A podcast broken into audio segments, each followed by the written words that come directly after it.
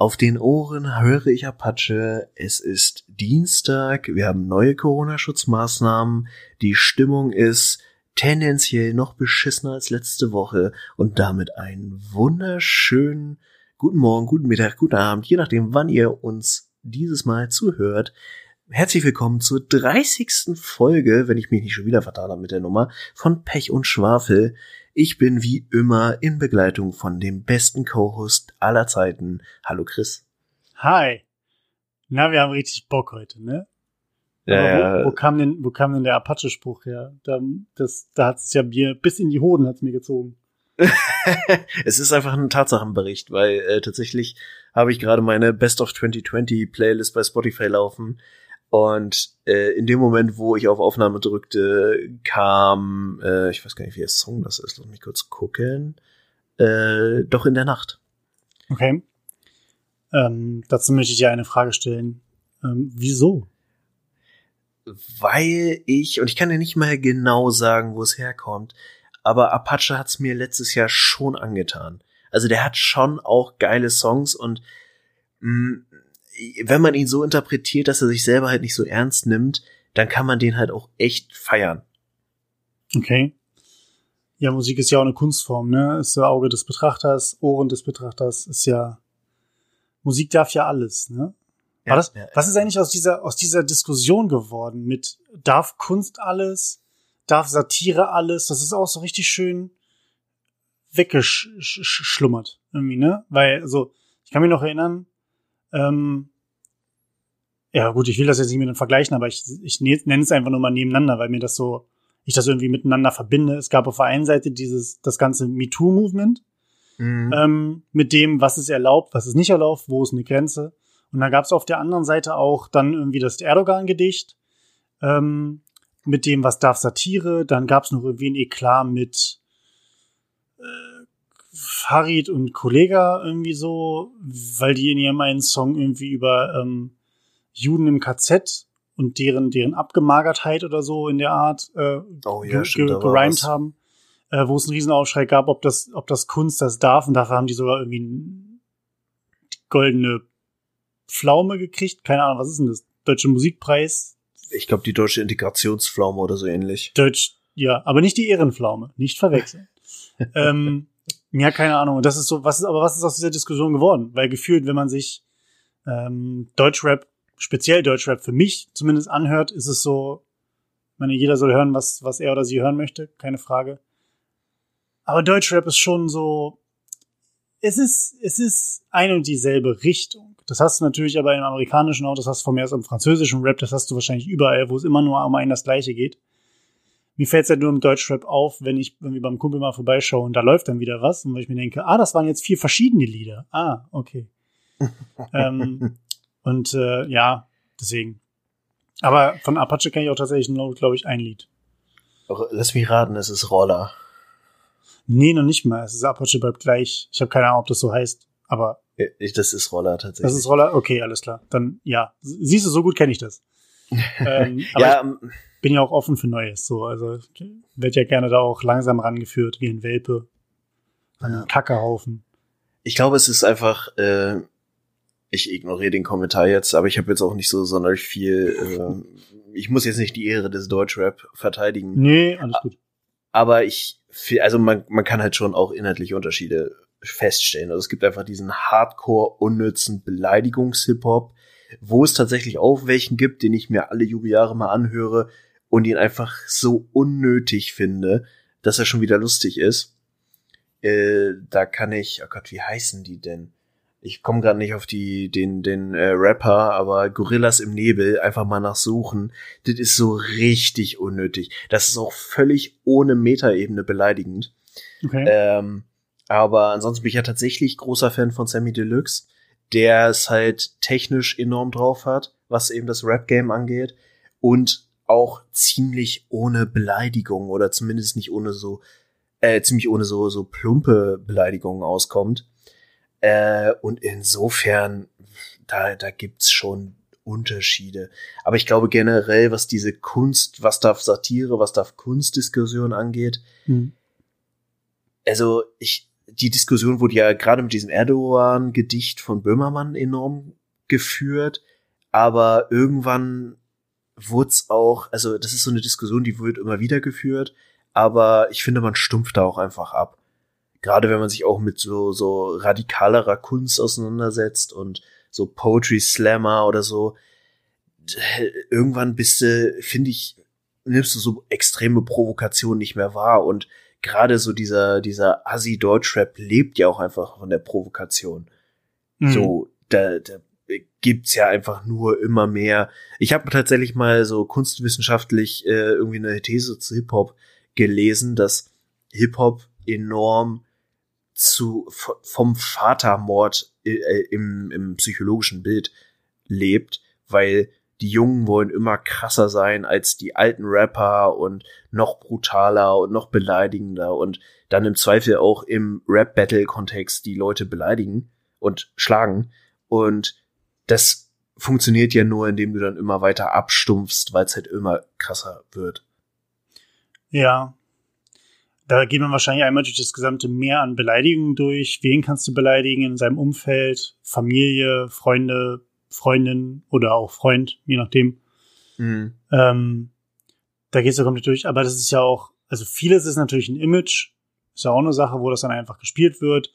Das ist ja überall, ist ja nicht nur im Deutschrap, ne, dass dann einfach gesagt wird, hey, ähm, ich bin junger, aufstrebender Star ähm, und suche mir jetzt mal irgendwie eine große in dem Business raus oder einen großen in dem Business raus und, und ähm, verbastelt den mal in allein irgendwie mit einer Provokation schon bist du halt irgendwie gezwungen oder ist die andere, die andere dazu gezwungen, darauf zu reagieren. Ähm, und schon hast du irgendwie gerade auch in den sozialen Medien dann halt irgendwie eine, eine, einen Beef. Um, was natürlich automatisch wieder Klicks irgendwie auf deinem Namen bringt, auf dein Profil und auf deinem ähm, ganzen, ganzen Social Media, YouTube-Gedöns. Mhm. Ähm, ist halt, ist halt ein Game, wo sich die Leute nach äh, die Finger lecken irgendwie, weil sie es irgendwie interessant finden. Das ist ein bisschen Drama. Ähm, es ist ein bisschen geiler als der Tatort am Sonntag. Und äh, das Ding ist, ich, ich stelle mir immer die Frage und ich kann es halt einfach nicht beantworten, ob gerade wenn man so permanent irgendwie so, so, so irgendwie, keine Ahnung, ähm, Texte hört, wo es halt eher um irgendwie ein bisschen Hetze geht oder wo vielleicht eine Bevölkerungsgruppe ähm, in einem negativen Licht dargestellt wird, inwieweit tatsächlich auch ähm, nicht nur junge, sondern auch ältere Menschen einfach ähm, über Zeit quasi so ein bisschen das Gehirn weich geklopft bekommen und das dann tatsächlich auch glauben. Mhm. Oder quasi immer noch unterscheiden können zwischen, naja, das ist halt ein Rap-Text und wenn ich den jetzt theoretisch irgendwie hier nachrappe, heißt es nicht, dass ich das auch meine. Mhm. Weil da streiten sich ja auch die Geister. So dieses, ich kann mich da so ein bisschen, vielleicht ein dummes Beispiel, aber so ein bisschen an, an Scrubs erinnern, wo JD irgendwie in der ersten Folge fragt, hey, wenn wir beide zusammen einen Rap-Text verfassen, darf ich dann das N-Wort sagen? Äh, und Turk halt so, nein, auf gar keinen Fall. Ich wollte das wissen, das ist wichtig für mich. So, so dieses, selbst, selbst wenn du irgendwie nur einen Text von einem, von einer berühmten Persönlichkeit nachrappst oder sowas, ähm, hat das immer schon Kontext. Das heißt, es ist immer die Position, wer bist du, wo bist du gerade, mit wer ist in deiner Umgebung, wie oft tust du, das sind alles ja Faktoren, die da reinspielen. Und mhm. ähm, deswegen weiß ich immer gar nicht, wie, wie das so bei Leuten ankommt. Habe es aber ehrlich gesagt bei mir selber auch noch gar nicht versucht, mal zu analysieren. Aber gut, meine Songtexte gehen meistens darum, äh, dass halt irgendwie eine Liebe nicht zustande gekommen ist oder sowas. Oder dass ich halt, keine Ahnung, irgendwie atemlos halt ein bisschen unterwegs bin oder so. Ja. Okay, ja. Äh, du musst uns dann auf jeden Fall mal deine Songs äh, zu. Also das ist ja das Schöne und ich habe in letzter Zeit relativ viele äh, Podcasts auch so im Musikkontext gehört. Mhm. Wenn du einen Podcast hast und selber Musik machst, kannst du deine eigene Musik ja im Podcast verwenden, ohne dass du irgendwelche GEMA-Probleme kriegst. Ja. Äh, das ist einfach eine unfassbar gute Ebene, wenn du so zwischendurch mal Snippets oder ein Riff oder sowas einbauen kannst weil es doch noch mal eine andere Stimmung in Podcast bringt. Ähm, ist ja diese, dieses Thema ähm, GEMA-Scheiße in Podcasts oder auch was jetzt, ich weiß nicht, ob du es verfolgt hast bei Twitch, ähm, dass Twitch irgendwie seine, seine als, als ähm, Streaming-Plattform für Gamer eigentlich gestartet, aber natürlich jetzt auch für irgendwelche Leute, die einfach nur äh, Just Chatting heißt es jetzt, ne? Just ja. Chatting machen wollen. Ähm, und da haben sie ja, glaube ich, auch die, Richtlinien irgendwie angepasst, dass du selbst, wenn du als Streamer deine Webcam anhast und im Hintergrund hast du irgendein Stofftier, zum Beispiel von irgendeiner Firma, mhm. äh, irgendwie ein Baby-Yoda, sind wir mal wieder bei dem Thema, dann ähm, darfst du das im Stream nicht zeigen, weil es eine Lizenzverletzung ist gegenüber der Herstellungsfirma dieses Yodas. Und somit haben halt ganz, ganz viele Streamer halt entweder jetzt ein Greenscreen äh, dahinter oder halt wirklich irgendwie sich, sich das so hingebaut, dass sie das dementsprechend einfach nicht zeigen dürfen. Bei den Leuten, die noch so einen Red Bull Kühlschrank im Hintergrund haben, die haben halt irgendeine Art Partnership ähm, mhm. dann damit. Aber ähm, das hatte ich irgendwie vor, vor einem Jahr oder so, vielleicht ein bisschen länger sogar her, mal gesehen, wo halt bei so vier, fünf Streamern, die ich halt regelmäßig gucke, dass sich ganz, ganz stark gewandelt hat. Von im Hintergrund sieht man irgendwelche Bücher, irgendwelche kleinen Figürchen, so, ne, Anime, Mangas, was auch immer. Ähm, und dass auf einmal alles verschwunden ist und durch richtig neutralen Scheiß ersetzt wurde, irgendwie eine Vase. Mhm. Oder da eben kurz hier so, so, so ein Deko-Element, was man einfach nicht spezifisch zuordnen kann. Ähm, das finde ich, das finde ich richtig heftig, weil bei ein paar Sachen würde ich es tatsächlich verstehen. Also, dass du jetzt dieses Thema, naja, du darfst halt nicht Musik, die du nicht selber die Lizenz hast, einfach im Stream spielen. Das mhm. kann ich zum Beispiel nachvollziehen, dieses Thema mit, dass die Künstler natürlich auch daran verdienen wollen. Müssen wir nicht drüber reden, das würde jeder von uns auch wollen, wenn du ein Produkt auf den Markt bringst, dass es dementsprechend auch bezahlt wird. Ähm, und die meisten Streamer oder viele Streamer können sich das halt leisten oder machen halt ihre eigene Musik. Aber halt bei sowas wie, keine Ahnung, eine, eine Plüschfigur im Hintergrund, really? Einer, auf den der Typ hat das nicht gekauft und macht damit Gewinn. Also. Ja, gut. Also, ich glaube, das Problem dabei ist einfach dieses ganze Thema Produktplatzierung, was mich eigentlich wundert, weil Produktplatzierung findet ja bei sowas wie Rocket Beans zum Beispiel, ist ja einfach Teil des Geschäftsmodells. So, da muss ja irgendwo hier und da mal ein Produkt auftauchen. Das ist dann irgendwie auch als Werbung gekennzeichnet. Aber es pauschal zu verbieten, finde ich halt schon schwierig. Und mir fällt zum Beispiel gerade ein, äh, wo du Baby oder sagtest, äh, zum einen werde ich äh, mein Baby Yoda auch in absehbarer Zeit hier irgendwo hinter mir platzieren, wenn ich ihn fertig gebaut habe. Und zum anderen gibt es ja den dunklen Parabelritter, einen der schon auch größeren deutschen Influencer, so im Groben aus der Metal-Szene, damit ist er groß geworden. Und der hat jetzt mit Corona auch viel einfach auf Twitch gemacht. Mhm. Hat eine digitale Taverne gemacht mit äh, verschiedenen Musikern und so äh, jeden Sonntag und solche Geschichten. Und der hat auch diverses im Hintergrund stehen, unter anderem halt auch eine kleine äh, Grogu the Child Baby oder Figur. Ähm, und ich weiß auch, dass der hatte mal so eine, es gibt ja auch so Klone von Lego, also quasi irgendwelche billigeren Anbieter. Mhm. Und unter anderem gibt's da halt auch einen äh, Sternzerstörer äh, von dieser Pseudo-Firma. Und der hat tatsächlich Ewigkeiten lang einen Stream gemacht, wo er dieses Ding gebaut hat aus, keine Ahnung, 14.000 Teilen oder so. Mhm. Was ja im Kern der Sache dann auch schon genau darauf äh, aus einzahlen würde, dass er das eigentlich gar nicht zeigen darf. Und da ist dann, da kommt es dann irgendwann auch in skurrile Bahnen, weil dann darfst du ja kein einziges T-Shirt mehr tragen, was irgendeine erkennbare Marke hat. Oder du darfst keine Kleidung mehr tragen, weil es das Konzept Kleidung promotet. So, also irgendwann kommst du halt wirklich in skurrile Ecken. Oder du musst halt, also du musst dann rechtlich gesehen so ein, so ein ähm, Permablock irgendwie bei dir einfügen, äh, der im Stream läuft, von wegen ähm, keine bezahlte Werbung. Oder mhm. wenn du bezahlte Werbung hast, musst es, deklarierst du es halt entsprechend. Ich weiß nicht, ob es so, ein, so einen Paragraphen gibt, der sagt, ähm, wenn du es nicht deklarierst, gehen wir davon aus, dass es unbezahlte Werbung ist.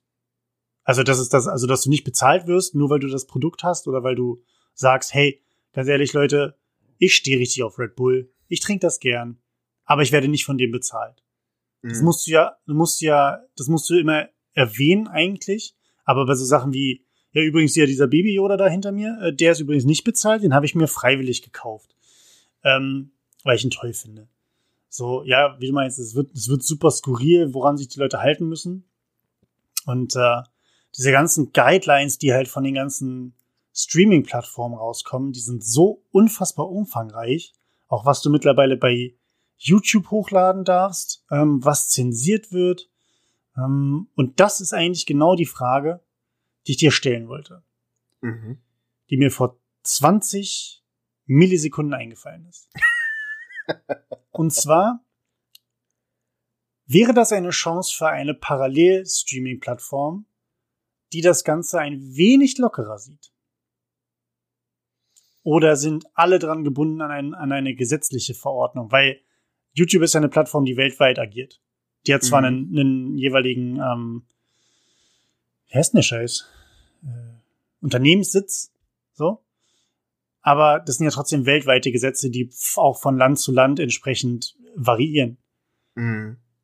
Das ist ja in Ordnung. Das kannst du ja aber auch genauso auf, also du kannst natürlich auch eine Parallelplattform äh, anbieten, die vielleicht einige Dinge ein bisschen weiter gefasst sieht. Ist die Frage, inwieweit die, ähm, die, die, die Einstellungen oder die, die äh, Voraussetzungen und Auflagen von den Ländern da so viel einspielen oder ob es tatsächlich YouTube als Anbieter selber ist. Hm. Ich glaube, da muss man sehr differenzieren und ich fürchte, also das versuchen ja viele, weil wenn du überlegst und wenn du dir auch mal die Zahlen anguckst, was dieser ganze Streaming-Bereich, also das würde ich zum einen erstmal trennen, so Streaming versus Video-Hosting. Ähm, Streaming hat ja tatsächlich jetzt zumindest ein wenig Konkurrenz bekommen, weil Twitch war ja lange Zeit der, oder hatte zumindest eine Zeit lang ein gewisses Monopol. Mhm. Ähm, es gab ja ganz früher noch mal, also am Rande X-Fire. Mhm. Das war ja richtig Oldschool-Gaming-Scheiß. Dann hattest du noch dieses, ich glaube, das war sogar ein österreichischer Anbieter, Own 3D. Ja, stimmt. Die hat's ja dann auch irgendwann zerrissen, weil sie nicht mehr mithalten konnten. Ich glaube, die wurden sogar aufgekauft, wenn ich mich nicht ganz irre. Und Twitch gehört ja, glaube ich, zu Amazon inzwischen. Und ich verstehe auch nicht, ich hatte das so am Rande mal mitbekommen, Twitch hat ja diese richtig harten Guidelines gerade, auch was Musik eben angeht. da gibt's, äh, ich bin ja immer noch großer Fan von äh, Among Us, auch wenn ich im Moment mehr Videos dazu gucke, als dass ich äh, selber spiele. Aus Gründen. Und da gibt's halt so äh, Proximity-Runden von so den größten amerikanischen Streamern. Mhm. Das ist im Prinzip ich, irgendwie ein Mod, der mit äh, Discord zusammenhängt, dass du im Spiel nur miteinander reden kannst, wenn du eine gewisse Distanz zueinander hast. Das heißt, der Voice Chat ist abhängig von der Distanz deiner Spielfigur in Among Us. Ah, okay. Das ist halt me mega geil. Und da gab es einfach so geile Szenen, wo wirklich diverse Streamer zusammen gespielt haben. Und der eine fing an, weil er auf YouTube streamt und da hast du nicht das Ding mit diesen harten äh, Urheberrechtsregelungen bei Musik. Der fing einfach an zu singen. Und alle Twitch-Streamer haben sich dann halt einfach vor ihm verpisst und sind vor ihm weggelaufen, weil die auf Twitch halt keine Musik in irgendeiner Form abspielen dürfen. Da ist schon Singen tatsächlich ein Verbot oder ein Verstoß. Ja, das ist einfach so skurril, aber innerhalb des Spiels auch irgendwie sehr smart, das so zu nutzen. Ähm, ja, also wenn alles streamen, kannst du es natürlich ausnutzen, ne? Wenn du jemanden dabei hast, wie, wie dich zum Beispiel, der dich streamt, muckst du den ab. Ja. ja, also es ist, also ich, es gibt auch diverse Versuche. Ich meine, Facebook hat ja versucht, eine eigene Streaming-Plattform aufzuziehen und hat sich ja sogar große Streamer exklusiv gekauft und richtig Geld dafür in die Hand genommen. Ähm, also hier Facebook Gaming heißt das, glaube ich. YouTube hat's ja auch gemacht und war sogar halbwegs erfolgreich damit. Und es gab jetzt auch noch so ein paar andere Ansätze dafür mit auch wirklich unfassbaren Investitionssummen dahinter, mit irgendwelchen Plattformen, die dann irgendwie so eine gewisse Nische mitbringen sollten, aber sich nicht durchgesetzt haben. Also ich glaube tatsächlich, da kommst du auch einfach von den Summen, die dahinter stehen, nicht gegen an. Und du ganz kannst du dich vor diesem ganzen Urheberrechtsthema ja auch nicht verschließen. Im Zweifel brauchst du zumindest ein sehr gutes Budget für Anwälte. Ja, das stimmt. Im Endeffekt kann man ja nur jeder Person sagen, mach's komplett selber. Also gewisse Dinge, klar, die kann, kannst du dir auch einkaufen. Du kannst dir ja die Rechte kaufen für bestimmte Musik oder du kannst dir äh, irgendwelche Greenscreen-Hintergründe oder sowas kaufen und zu sagen, naja gut, das passt. Aber den Rest musst du dementsprechend eigentlich selber machen, um auf der sicheren Seite zu sein. Ist dann natürlich halt Arbeit. Und wie wir alle wissen, niemand möchte arbeiten. Absolut niemand möchte das. Aber ich finde das halt so interessant, weil Ähm, na klar, wir leben beide in irgendeiner, in irgendeiner Bubble bei uns, was die ganzen Streaming-Plattformen angeht, was YouTube-Videos angeht, etc. Ähm, aber ich finde es halt immer krass, wenn, wenn ich dann auf so ein Video stoße, wo es halt, wo irgendjemand mal aufrollt, was sich gerade alles geändert hat in diesem ganzen ähm, Streaming-Kontext. Und ich glaube tatsächlich, oder ich meine, dass es, dass ich einfach, gib mir zehn Minuten und ich, und ich finde irgendwelche Verstöße dagegen. Hm. Ähm, aber das ist ja auch das Ding, ein bisschen wie beim Schwarzfahren. Man hofft, man, entweder man weiß es nicht oder man hofft darauf, dass man es nicht erwischt wird. Ähm, weil natürlich auch einfach die Kapazitäten nicht da sind von dem, was halt gestreamt und abgeloadet wird ähm, oder geuploadet wird im Vergleich zu dem, was äh, was äh, überprüfbar ist. Ja. Und ähm. Ich glaube auch, da wird sich's einfach noch ewig und immer wieder auch hinziehen, weil dieses ganze Thema Guidelines ist ja eh so ein Thema, was eben auch Monopolisten umsetzen können, aber im Endeffekt, wenn sie einen Bogen überspannen, wird es auch immer dazu kommen. Das ist ja jetzt dieses, dieses Ding, oh, das können wir sowieso mal drüber reden, finde ich auch spannend. Ähm, je mehr du deine Community und deine Nutzer vergraulst, desto mehr förderst du ja auch, dass du dein eigenes Monopol brichst. Weil wenn es so weit geht, dass die Leute anfangen zu boykottieren, dann ist dein Monopol halt irgendwie auch nichts mehr wert. So, und wenn du dann auch noch so willkürliche Entscheidungen hast, und auch da kann ich immer wieder den äh, Lester-Schwestern Podcast empfehlen, die sich ja genau mit solchen Themen des Internets auseinandersetzen, ähm, so war Beispiel, was jetzt nicht aus dem Podcast kommt, aber was ich immer ganz spannend fand, war die Geschichte, dass Twitch ja auch enorme Regeln für Nacktheit und äh, vor allem nackte Frauen oder Frauen mit viel Ausschnitt und sowas hat, weil sie eben genau dieses Thema äh, Frauen mit wenig an sind sehr erfolgreich auf Twitch und die wollen aber halt in ihrer relativ konservativen äh, Unternehmenspolitik sowas nicht haben, bla bla bla. Mhm. Und dann verschärfen sie ihre Guidelines. Und einer der größten Streamer, das war so vor zwei, drei Jahren, hatte einfach, um das zu foppen, hat er sich im Hintergrund eine Stange hingestellt und hat eine Stripperin da während seines Streams, äh, ja, werkeln lassen. Mhm. Und er wurde halt nicht gebannt, weil er einfach einer der größten Twitch-Streamer überhaupt ist. Und das ist halt wieder so ein Ding, irgendwie so ein kleiner Streamer mit, keine Ahnung, ein paar hundert Leuten wird wegen irgendeiner Scheiße, da gab es ja richtig skurrile Beispiele, dass irgend so ein Junge gestreamt hat und seine Mutter ist aus Versehen im Bademantel im Hintergrund für eine halbe Sekunde zu sehen gewesen. Und er wurde halt gebannt, weil das automatisch als Nacktheit erkannt wurde. Und ich weiß gar nicht mehr, wer es war, Rackful oder so, hat einfach eine Stripperin im Hintergrund und wird nicht gebannt, weil er einfach viel Umsatz bringt im, im Endeffekt. Ja.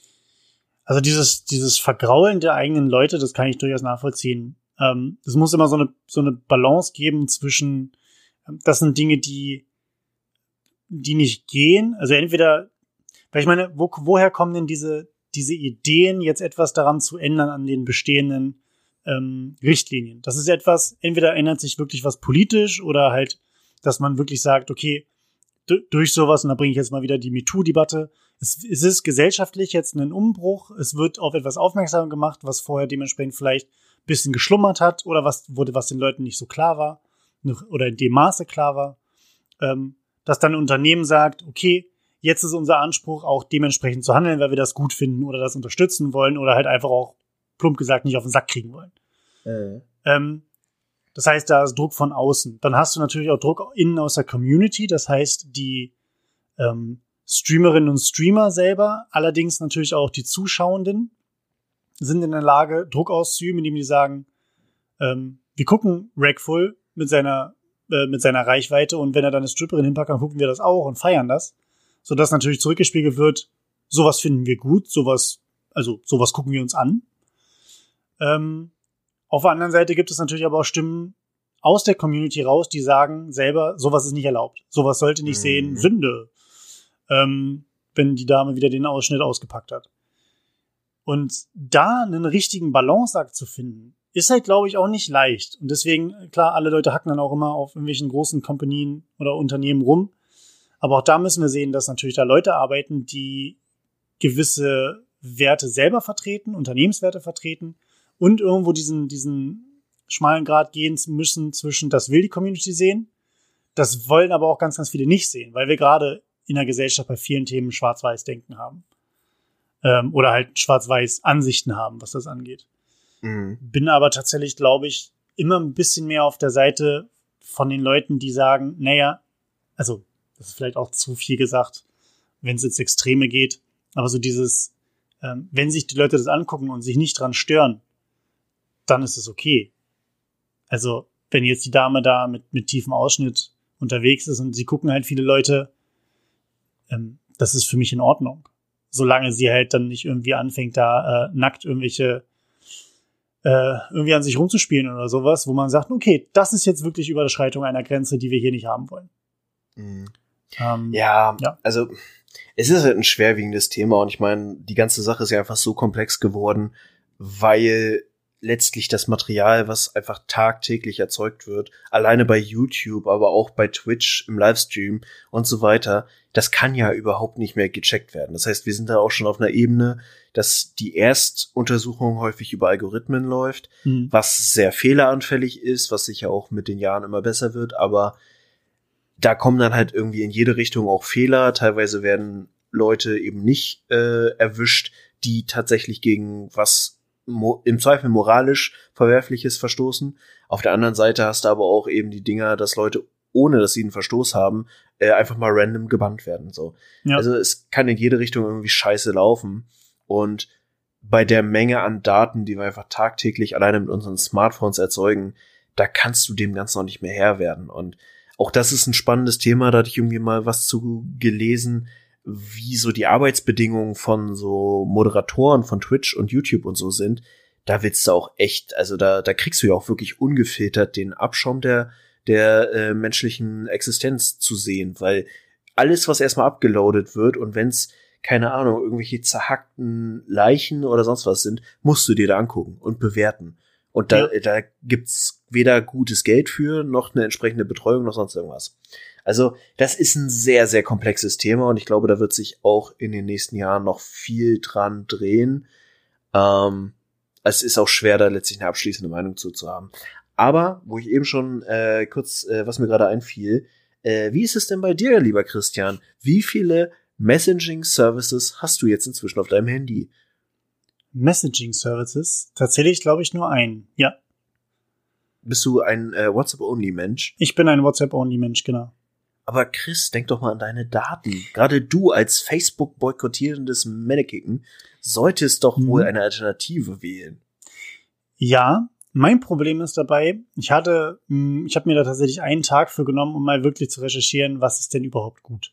Was ist denn, was kann ich denn nehmen, ohne jetzt groß Geld dafür zu bezahlen? Ich würde ja tatsächlich sogar für einen Messaging-Dienst irgendwie Geld bezahlen, ähm, wenn mir dementsprechend eine gewisse Qualität und eine gewisse Sicherheit geboten wird.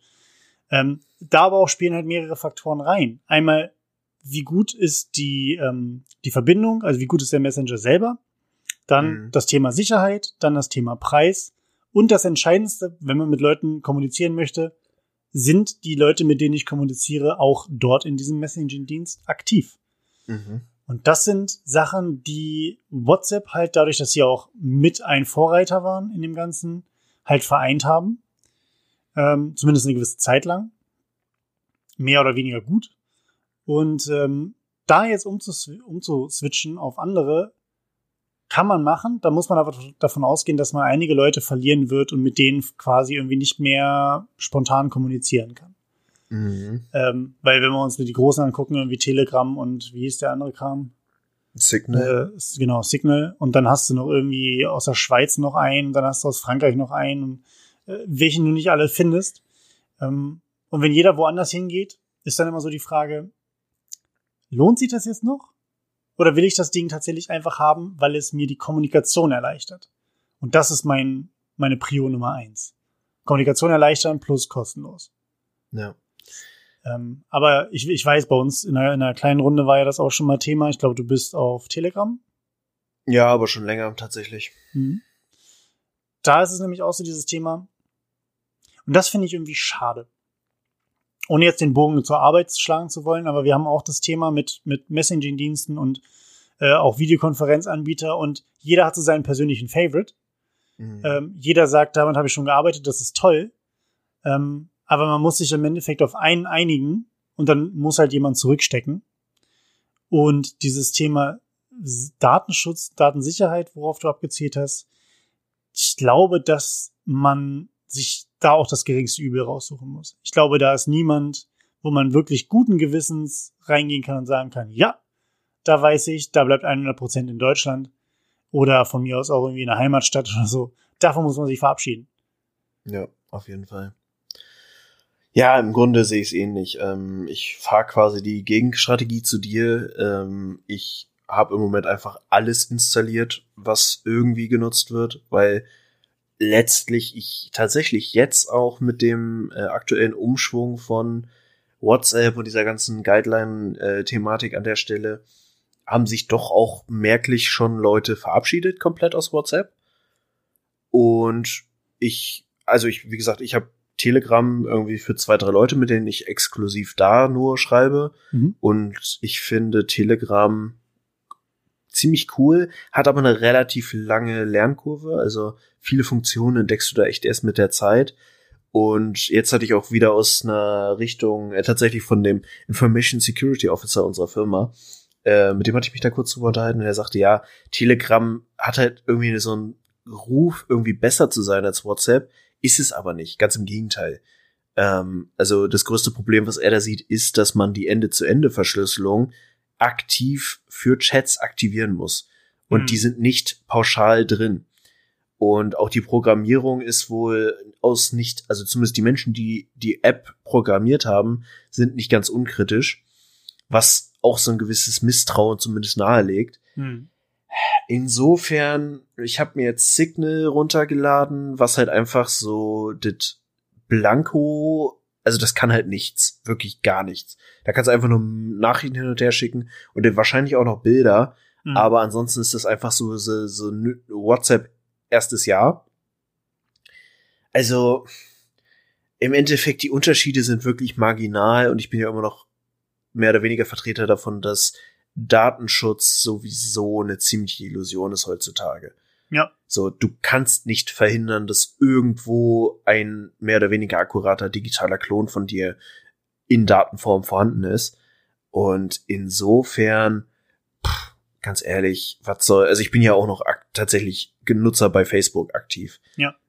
Also, wozu soll ich denn jetzt meine WhatsApp löschen? Der beste Datenschutz ist, nicht ins Internet einzutreten. Kannst du aber auch verlatten, weil du meistens mit EC-Karte zahlst. Das heißt, da bist du eh schon da, was den Datenschutz angeht. Ähm, und da können auch die Banken zum Beispiel sagen, naja, bei uns sind die Daten sicher. Mhm. Am Arsch die Räuber. Also ja. es ist halt, wie gesagt, das, das Thema Datenschutz ähm, ist bei uns an der Firma riesiges Thema, wo sich jeder drüber aufregt, ähm, weil man immer gegen die Wand läuft und sagt, naja, aber es ist einfach zu handeln und alle haben es und es ist super, wir wollen WhatsApp mit irgendwelchen Leuten nutzen. Ähm, und da halt einfach gesagt wird, nein. So. Das heißt, du läufst halt einfach super schnell gegen die Wand. Ähm, ich selber werde tatsächlich, ich werde mir das Thema nochmal irgendwie in einer, ich habe Anfang Februar habe ich tatsächlich irgendwie Urlaub und äh, werde mich dann irgendwie nochmal einem Privaten irgendwie widmen, was so auf der Strecke geblieben ist, weil es halt einfach gerade alles zu viel ist wieder. Ja. Ähm, Arbeit, verschärfte Maßnahmen, alles. Deswegen eine Woche einfach nur wirklich gar nichts tun. Ähm, ist tatsächlich, glaube ich, mal ganz gut. Und da werde ich auch sowas mal angehen.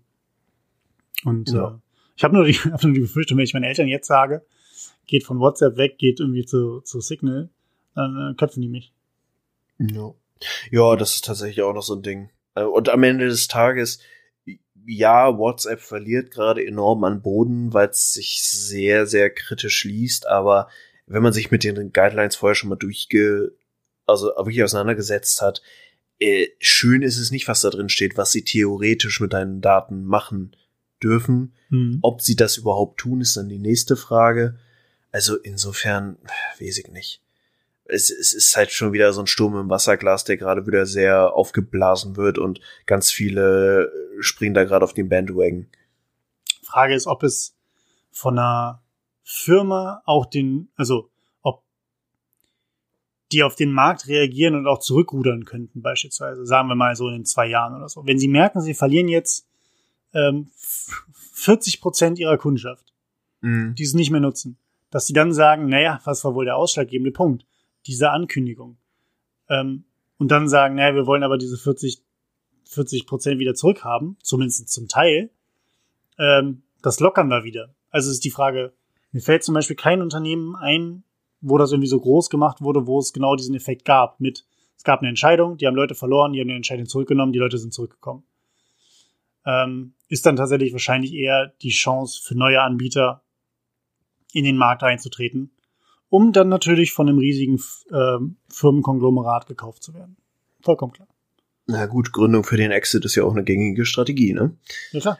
Ähm, also mir würde tatsächlich höchstens mein Fan, dass irgendwelche Gaming-Firmen irgendwelche Entscheidungen innerhalb von Spielen getroffen haben und die dann rückgängig gemacht haben, weil mhm. die Community sehr anti reagiert hat. Und da gibt es ja auch den schönen Satz, uh, they never come back. Äh, wenn du Spieler erstmal oder wenn du Nutzer erstmal verloren hast, ist es schwer, sie wirklich auch wieder zurückzugewinnen. Bestes Beispiel ist halt irgendwie auch Pokémon Go, was am Anfang einen riesen Hype hatte, aber nie wieder an diese Start-Nutzerzahl rangekommen ist. Ja. Ja, das ist halt, das ist halt immer noch das Ding. Ähm, ich weiß nicht, wie das bei dir ist. Ich muss mich teilweise immer noch mal dran erinnern, dass auch große Unternehmen nur von Menschen äh, oder beziehungsweise große Unternehmen nur mit Menschen bestückt sind, mhm. die sagen, naja, wir können von mir aus, wir haben super viel Daten, wo wir Statistiken ausziehen können, um unseren nächsten Marketing-Trick oder Marketing sonst was rauszuknallen oder die nächste Änderung in unserem Produkt oder was auch immer. Ähm, aber es ist tatsächlich irgendwie doch fast immer ein Schuss, Schuss ins Blaue. So, ja, du weißt halt nie, wie es ankommt. Du kannst eine richtig geile, ich weiß nicht, hat, vielleicht habe ich das schon mal von erzählt, diese Werbung von Volkswagen, wo dieses Auto da stand. Ich meine nicht die mit dem kleinen Jungen, der Darth Vader spielt, sondern mit, da ist so ein kleines Mädchen, irgendwie riesige Sonnenbrille auf, irgendwie äh, ein, auf den ich fahre in Sommerurlaub, ähm, aufgezogen und dieses Auto stand halt irgendwie ein paar Zentimeter auf so einem Hof vor diesem, vor diesem Kind. Und das Kind hat das Auto so angeguckt mit so einer Pose, keine Ahnung. Mhm. Da haben sich Leute drüber beschwert und sich halt aufgeregt, und das ist wieder typisch Internet, dass VW das nicht machen kann, weil es gerade ein großes Opfer von äh, Autounfällen sind halt genau Kinder auf Motorhaubenhöhe. Mhm. Und das würde doch dieser, dieser, dieses Bild, dass die beiden sich gegenüberstehen, das Kind genau mit dem Kopf auf Motorhaubenhöhe, würde das das doch, begünstigen. Wo ich mir auch dachte, da hat, da hat sich wahrscheinlich in dem Marketing-Team nicht eine Person von den 50 Leuten, die da zusammen ihre Köpfe gesteckt haben, nicht eine Person darüber Gedanken gemacht, weil es so absurd ist. Aber es machen sich Leute Gedanken drüber. Oder, ne, ob das jetzt berechtigt ist oder vollkommener Blödsinn. sei mal dahingestellt. Aber das ist halt das Ding. Du arbeitest immer nur mit Menschen zusammen und die haben Ideen und die bringen sie raus. Und das stößt halt auf Zustimmung oder auf Ablehnung. Ja. Und ähm, Gut. Wir, ich weiß nicht, wir erwarten immer von großen Firmen immer alles perfekt und richtig zu machen. Aber da arbeiten halt auch Leute, die Dinge falsch machen können. Ja, total. Also es ist ja auch wirklich so ein bisschen das Ding, dass in unserer Zeit die Leute immer gerne nach Dingen suchen, die sie kritisieren können, mhm. einfach nur um zu kritisieren. So, dafür haben wir ja die Social Justice Warrior und diese ganze Political Correctness Debatte. Die hat ihre Berechtigung, aber es gibt auch einfach Bereiche, wo die sich völlig verrennen damit. So, und das weiß ich nicht. Also, gerade Volkswagen hat da ja schon teilweise auch richtig in die Scheiße gegriffen in den letzten Jahren. Teilweise zu Recht kritisiert, teilweise zu Unrecht kritisiert. Muss man sehen schwierig. Aber ja, also es ist, es ist halt so, da sind wir wieder bei dem Thema, die Leute suchen sich was raus, was sie nicht mögen. Manche Leute mögen es, aber sagen, ich will dem großen Konzern einen reindrücken, die einfach nur diesen, den Kapitalismus satt sind oder ähm, irgendwie müde sind oder wie auch immer. Da spielen so viele Faktoren rein. Und deswegen finde ich es so geil, dass wir Sozialwissenschaften studiert haben. Denn wir sind diejenigen, die dafür da sind, die Gesellschaft zu analysieren. Die Gesellschaft quasi das, das tägliche, die Realität in Schubladen zu verpacken, mit Theorien zu versehen, die allgemeingültig sind. Das ist unsere Aufgabe. Und wenn wir dafür auch noch gut bezahlt werden würden, dann wäre ich zufrieden. Ja, Systeme leben von äh, Komplexitätsreduzierung. ich habe hier, ich guck mal gerade nach links, ich habe hier noch so ein paar Bücher, äh, Theorie der Gesellschaft, oh, diese eine Buch, in das ich nie reingeguckt habe, was 400 Seiten dick ist. Äh, das war irgendwas mit Stochastik. also das äh, sozialwissenschaftliche äh, Methoden, wissenschaftliche Methodenbuch ja, hat ja. lange Zeit unter meinem Schreibtischstuhl als äh, Rollenersatz gedient, weil mir da eine Rolle abgebrochen war. Ja, aber es hatte auch die perfekte Höhe, muss man sagen. Also es ist Ja, quasi, ja, du bist quasi ja. ein Heimwerker, do it yourself.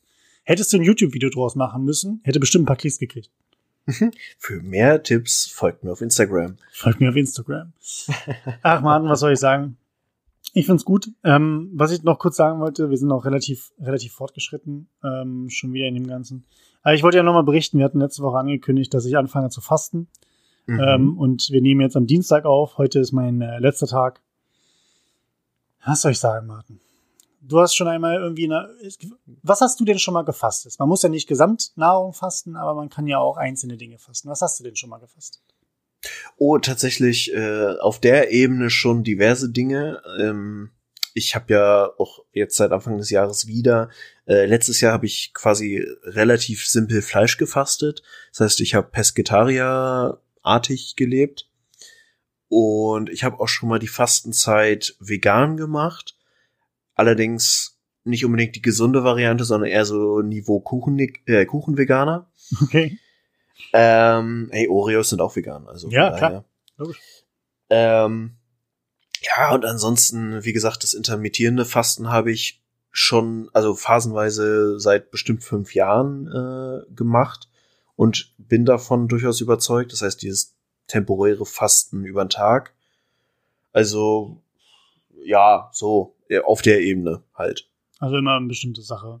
Ich meine, Ja. ich glaube, die, die gängigsten sind irgendwie so Alkoholfasten oder Süßigkeiten vielleicht mal versuchen zu fasten. Ähm, genau, Fleisch, das Thema, ähm, ist ein gutes Thema. Ähm, ich habe es jetzt tatsächlich gemacht. Ich habe fünf Tage, das ist heute der fünfte Tag, ähm, keine Nahrungsmittel zu mir genommen und sonst nichts außer ähm, Tee, darunter kein Schwarztee, kein Kaffee, nichts, äh, Tee und Wasser. Mhm. Fünf Tage. Und ich muss sagen, Tag eins war easy peasy. Tag eins war quasi einfach auch nur wie, keine Ahnung, ich bin ohne Frühstück aus dem Haus gegangen, ähm, zur Arbeit gegangen, auf der Arbeit nichts gegessen und dann normalerweise von der Arbeit komme ich dann wieder um 17, 17.30 oder so. Äh, und dann mache ich mir normalerweise was zu essen und das ist dann halt einfach diesmal dann bis ins Bett gehen durchgezogen. Das war jetzt nicht schlimm. Äh, zweiter Tag war schon so ein bisschen arschig. Der Magen hat die ganze Zeit sich gemeldet und gekrummelt. Ähm, und ich hatte halt Bock. Das habe ich aber eher noch so ein bisschen unter Appetit ähm, abgetan. Und der dritte Tag, der war die absolute Hölle. Der dritte Tag war das Schlimmste, was ich in meinem Leben jemals erlebt habe. Das stimmt nicht. ähm, aber es war wirklich, ich hatte, hatte Kopfschmerzen, ich hatte irgendwie so gefühlt ein bisschen Fieber, so erhöhte Temperatur. Ähm, ich bin kaum vom Sofa hochgekommen, Kreislauf, alles, alles war im, im Sack. Ähm, es hat aber auch nur diesen Tag gedauert. Vierte Tag gestern war geil. Bis auf die Tatsache, dass ich mir ganz, ganz viele Kochrezepte angeguckt habe und mein YouTube-Verlauf äh, zu 50 Prozent aus irgendwelchen äh, Food-Tasting-Videos besteht. Äh, ist ein bisschen ähm, herausfordernd, sagen wir mal. Mhm. Und heute war es tatsächlich so dieses, heute Abend, so ab 18, 19 Uhr, kannst du wieder. Natürlich leicht angefangen, irgendwie mit einem Apfel und einer klaren Gemüsebrühe oder so. Ähm, um das mal ganz, ganz langsam zu steigern. Aber alleine dieses Gefühl zu haben, wieder etwas zu essen. Ähm, den Geschmack irgendwie von etwas wieder zu haben. Ganz geil. Allerdings muss ich auch sagen, ich würde es jetzt nicht so, dass ich sage, ich mache das jetzt irgendwie zweimal im Jahr oder einmal im Jahr. Es wird wahrscheinlich für mich jetzt erstmal ein bisschen länger vorhalten müssen.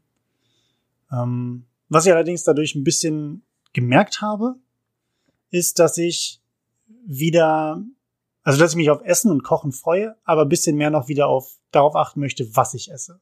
Mhm. Und nicht nur, was die Material, also was, was die Zutaten oder allgemein den, den Konsum angeht, ob es jetzt Fleisch ist oder was, sondern die Qualität, Qualität der Produkte.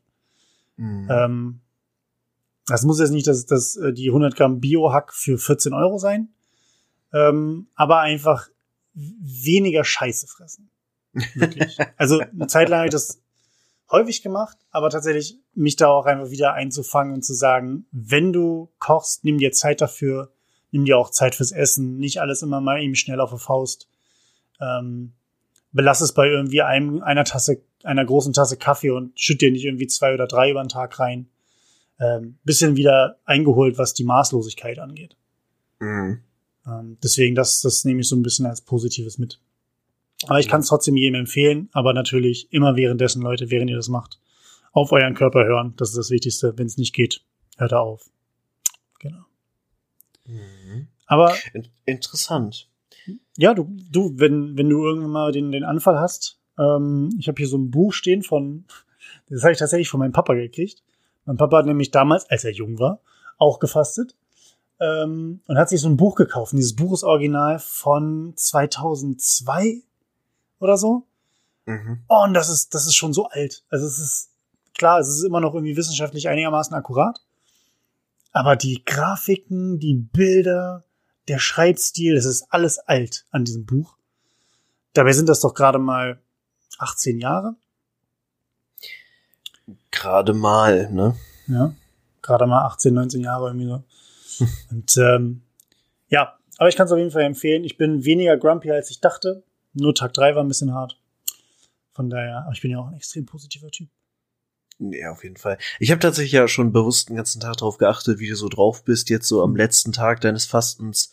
Und äh, Lethargie offensichtlich nicht.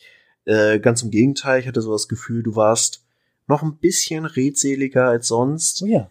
Mit einer gewissen, gewissen äh, Sharpness drin, also geistig rege auf jeden Fall. Äh, bisschen aggressiv, aber das kann auch an den sonstigen Umständen liegen. Da kann ich jetzt keinen signifikanten Unterschied zur letzten Woche erkennen. Das ist nicht Äh, redeabel, meinst du? Ja, ja.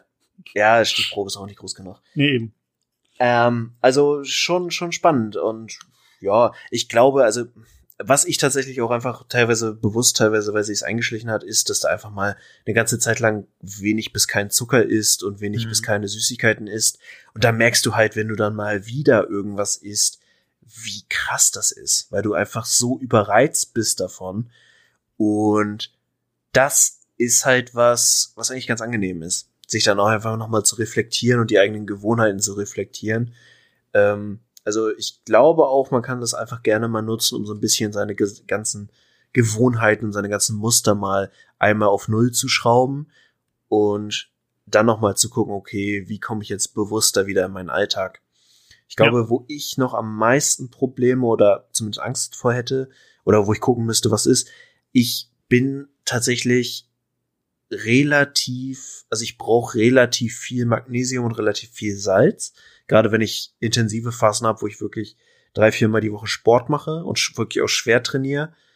Und ich merke schon, wenn ich mal einen Tag wenig esse und vor allem irgendwie wenig, wo größere Mengen äh, Salz drin sind, dass ich so Probleme mit Krämpfen und so kriege. Mhm, okay. Und das müsste man tatsächlich mal testen, wie sich das dann so bei einer Fastenzeit ausgehen würde. Das wäre tatsächlich nochmal interessant. Dein, Aber dein Körper fährt halt auch komplett runter. Ich habe das gemerkt. Und das haben, haben jetzt noch, ähm, oder habe ich relativ viel gelesen, dass dann irgendwann die Leute einfach sagen, naja, ab einem gewissen Punkt funktionierst du, funktionierst du einfach nur noch. Mhm. Ähm, muss aber auch sagen, ist das so ein bisschen, ab dem, ab dem dritten Tag ist halt alles in Watte gepackt. Du bewegst dich langsamer, Sprinten zum Bus äh, hat nicht richtig funktioniert. Ich war vollkommen im Eimer. Ähm, ich habe da wirklich, ich sah, ich habe es gerade noch so geschafft. Ich saß im Bus und ich habe echt normalerweise, wenn der Puls hochgeht, braucht man so, brauche ich so keine Ahnung 20 Sekunden, 30 Sekunden, bis er wieder ein bisschen runtergeht. Ähm, aber da habe ich bestimmt fünf Minuten gesessen und habe versucht, den Puls runterzukriegen, ähm, weil er halt einfach so angestrengt war. Mhm. Und sonst ist es halt auch dieses Plan mehr Zeit für alles ein. Dein Körper braucht länger und es ist, wie gesagt, alles so ein bisschen wie in Watte. Ähm, Bewegungen sind langsamer. Allerdings muss ich sagen, was Konzentration angeht, also rein das Gehirn, ähm, gar keine Probleme. Also auf der Arbeit hat alles funktioniert. Irgendwie neun Stunden Arbeitstag im Büro mit viel Stress locker hinbekommen. Ähm, da war gar, da war weniger los. Und halt, was halt wegfällt, ist diese Mittagsmüdigkeit. Ja. So, also ich habe trotzdem viel geschlafen, weil um einfach den, das Hungergefühl irgendwie ein bisschen wegzukriegen, so ist halt geschlafen. Mhm. Ähm, aber es ist nicht so dieses, ich habe jetzt gegessen und jetzt, äh, und jetzt könnte ich aber auf der Arbeit pennen. Gar nicht. Das ist vielleicht ein kleiner mhm. positiver Effekt. Ist aber auch was, was ich von dem intermittierenden Fasten kenne und was ich auch tatsächlich mit am interessantesten daran fand. Also wenn du es sehr konsequent machst, isst du quasi ja bis so mittags, frühen Nachmittag gar nichts. Ja. Dann hast du eine Phase komplett ohne Kohlenhydrate und dann abends isst du in einer Mahlzeit eine größere Menge Kohlenhydrate. Und das, also alleine dadurch, dass deine Blutzuckerschwankungen dadurch fast auf Null sind, bist du enorm konzentriert und hast so wirklich auch so eine geistige Klarheit, die du dadurch gewinnst. Ja. Also jetzt, wo ich so drüber nachdenke und drüber rede, hätte ich da schon auch mal wieder Bock drauf, weil ich es schon als Leistungsboost empfunden habe damals. Ja. Ja, aber kannst du ja, kannst du ja mal wieder machen. Kannst du schreiben, dann, ähm, ich werde jetzt wahrscheinlich erstmal eine Zeit lang wieder normal in Anführungszeichen essen, ähm, so in den Rhythmus reinkommen, gerade bis zum Wochenende und dann übers Wochenende hinaus, mich irgendwie ein bisschen eingrooven. Und danach sollte das auch eigentlich wieder alles normal funktionieren. Aber wenn du irgendwie Bock hast, keine Ahnung, ich bin voll dabei. Mhm. Ähm. Äh, die spannende Frage, die ja auch wirklich alle Hörer, mhm. ich fast, hätte fast Leser gesagt, äh, die wirklich jeden einzelnen Hörer, jede einzelne Hörerin jetzt interessiert, ist ja, was macht der Sixer? Naja, ich habe in der Zeit keinen Sport gemacht. Ich habe abgenommen, ja. Ähm, also überall so. ähm, und dadurch, dass ich halt währenddessen keinen Sport gemacht habe, ist natürlich auch irgendwie kein Sixer mehr dabei. So, es ist, es ist, ich sag mal so, es ist der, der Lauch-Sixer. Mhm. Ne, der halt einfach da ist, weil du halt, weil der menschliche Körper da irgendwie Muskelstränge hat. So. Aber nicht, weil die trainiert sind. Aber hast du dein Gewicht irgendwie äh, getrackt währenddessen? Hast du dich nee. mal gewogen vorher, nachher, währenddessen? Nee, ich könnte mich, könnte mich irgendwie ähm, übermorgen mal wiegen, ähm, um mal zu gucken, wie es ausschaut. Ich habe so grob noch ein Gewicht vorher im Kopf. Ähm, aber so rein vom Körpergefühl würde ich sagen, das sind ein bis zwei. Aber ich muss auch sagen, bei mir ist es halt eh nicht viel zu holen. Und ähm, ich reagiere auch nicht so heftig auf, also ich habe keine hohen Gewichtsschwankungen. Mhm. Ähm, bei mir geht's halt wirklich maximal zwei, zwei hoch oder eins hoch oder eins runter. Ähm, aber so richtige heftige Schwankungen habe ich eigentlich nie. Deswegen ist es schwierig. Mhm, okay. Spannend. Ja, aber wie gesagt, das äh, ist auch eine gute Sache, dass man irgendwie das, ich habe das ähm, zu zweit gemacht oder wir haben das zu zweit gemacht und das war echt eine gute Sache, sich da auch gegenseitig irgendwie zu motivieren ähm, und irgendwie ja teilweise auch abzulenken und ähm, wenn du irgendwie Bock hast auf Intermediate Fasting, Fasting ähm, oder irgendwas anderes, meld dich, ich mach mit. Ja, sprechen wir nochmal drüber. Genau. So, nice. es ist Zeit. Wir es haben immer noch Zeit. keinen Jingle für die Tiertrivia, ne? Eigentlich müssen wir so einen Spieler. Bitte? Wir haben generell noch keinen Jingle. Das könnte äh, ein mit Anteil daran sein. Ja. Aber wir bräuchten, also die Frage ist, was für ein Jingle nehmen wir für die Tiertrivia? Nehmen wir so verschiedene verschiedene Tiergeräuscharten, so ein Tiger, Fauchen, Elefanten und ähm, und einen, einen Delfin. Also, was machen wir denn? Also alleine aus den letzten 20 Sekunden kann ich bestimmt was zusammenschneiden. Ey, das nehme ich am Wochenende lieber noch mal richtig auf. ja, dann trainiere ich noch mal ein bisschen den Elefanten und den Delfin und dann. Chris macht Tiergeräusche. Okay, scheiß drauf, kommen wir zur Tiertrivia. Tiertrivia. Also, äh, lasst mir, lasst mich, oh Gott, ich kann auch nicht mehr sprechen, ey, ich habe auch ein bisschen Hunger gerade. mhm. ähm, lasst mich euch eine Geschichte erzählen. Euch und dir, mein lieber Christian. Ähm, und zwar befinden wir uns in den 80ern. Was ist in den 80ern so passiert? Ach so, das ist eine Frage.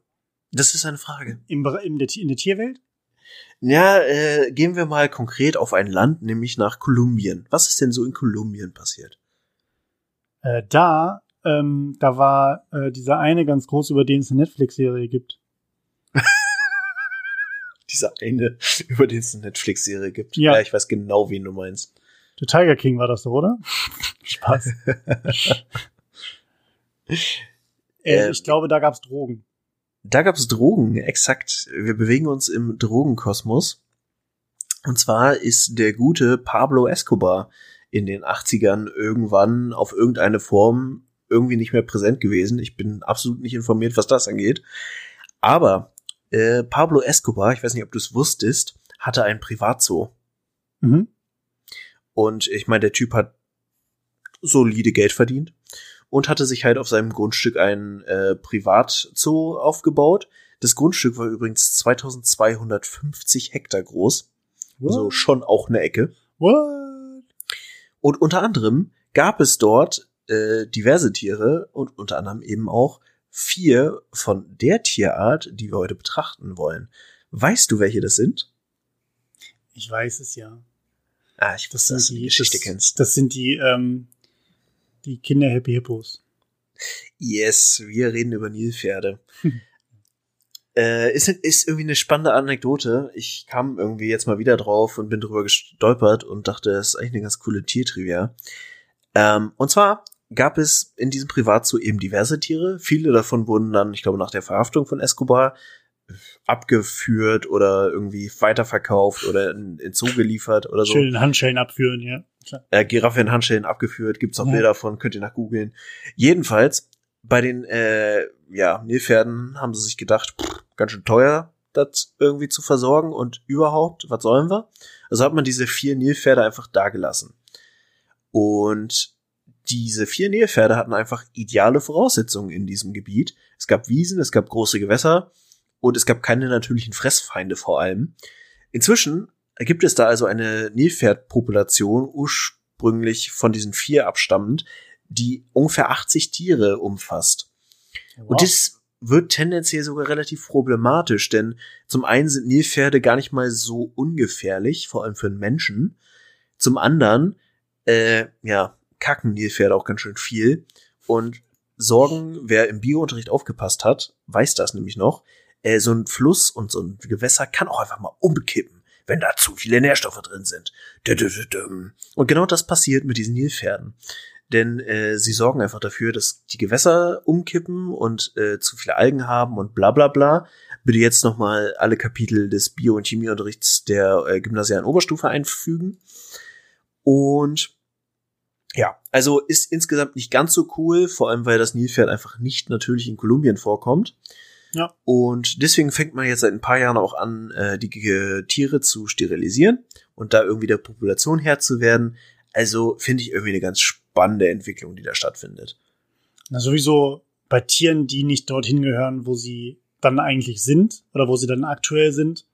Und dann halt auch einfach in den meisten Fällen die Heimatspezies oder ir irgendeine Heimatspezies verdrängen.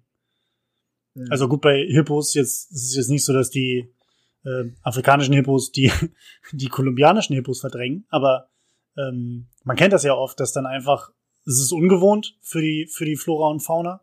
Und dann wird halt irgendjemand leiden und halt einfach mehr oder weniger in dem Gebiet halt nicht mehr verfügbar sein. Ja. So. Aber ich finde mega geil. Ähm, hatten sie das nicht auch mal, also immerhin, immerhin, immerhin versuchen sie die, die Hippos zu äh, sterilisieren und nicht irgendwie wie Australien das gemacht hat mit, wir haben eine, wir haben eine, äh, keine Ahnung, was hat die Rattenplage? Lass uns Schlangen aussetzen. Oh, wir haben eine Schlangenplage. Lass uns Mungos aussetzen. Oh, wir haben eine Mungoplage. Lass uns Paviane aussetzen. Keine Ahnung.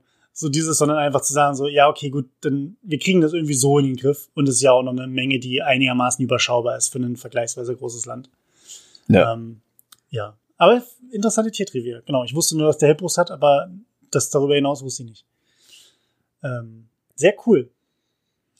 Gut, dann haben wir diese Folge auch wieder geschafft, Martin. Es war mir wie immer eine Ehre. Du hast das Schlusswort. Liebe Leute da draußen, bleibt gesund, passt auf euch auf, passt auf andere auf. Äh, das Gemüse essen. Ähm, ja. genau, Strom sparen, Kondom benutzen. Kondom benutzen äh, oder auch sonst irgendwie verhüten. Ähm, Es sei denn, ihr wollt Kinder haben. mhm. okay, lassen wir das. Äh, ja, Chris, ich will dich auch nicht länger aufhalten, denn äh, jetzt geht es direkt im Anschluss ans äh, Fasten. Ich habe Essen! Ich hoffe, du übertreibst nicht gleich und hängst dann wieder wie so ein Kokssüchtiger in der Hacktheke morgen. Ich habe schon, ich hab schon direkt bei Burger King bestellt, ey. Ist schon, Grüße gehen raus. In diesem Sinne, Leute, äh, macht das Beste aus der Zeit, bleibt anständig. Die Sonne kommt bald wieder, die Tage werden länger. Es wird alles wieder besser. Wir haben euch lieb und wir hören uns in der nächsten Woche.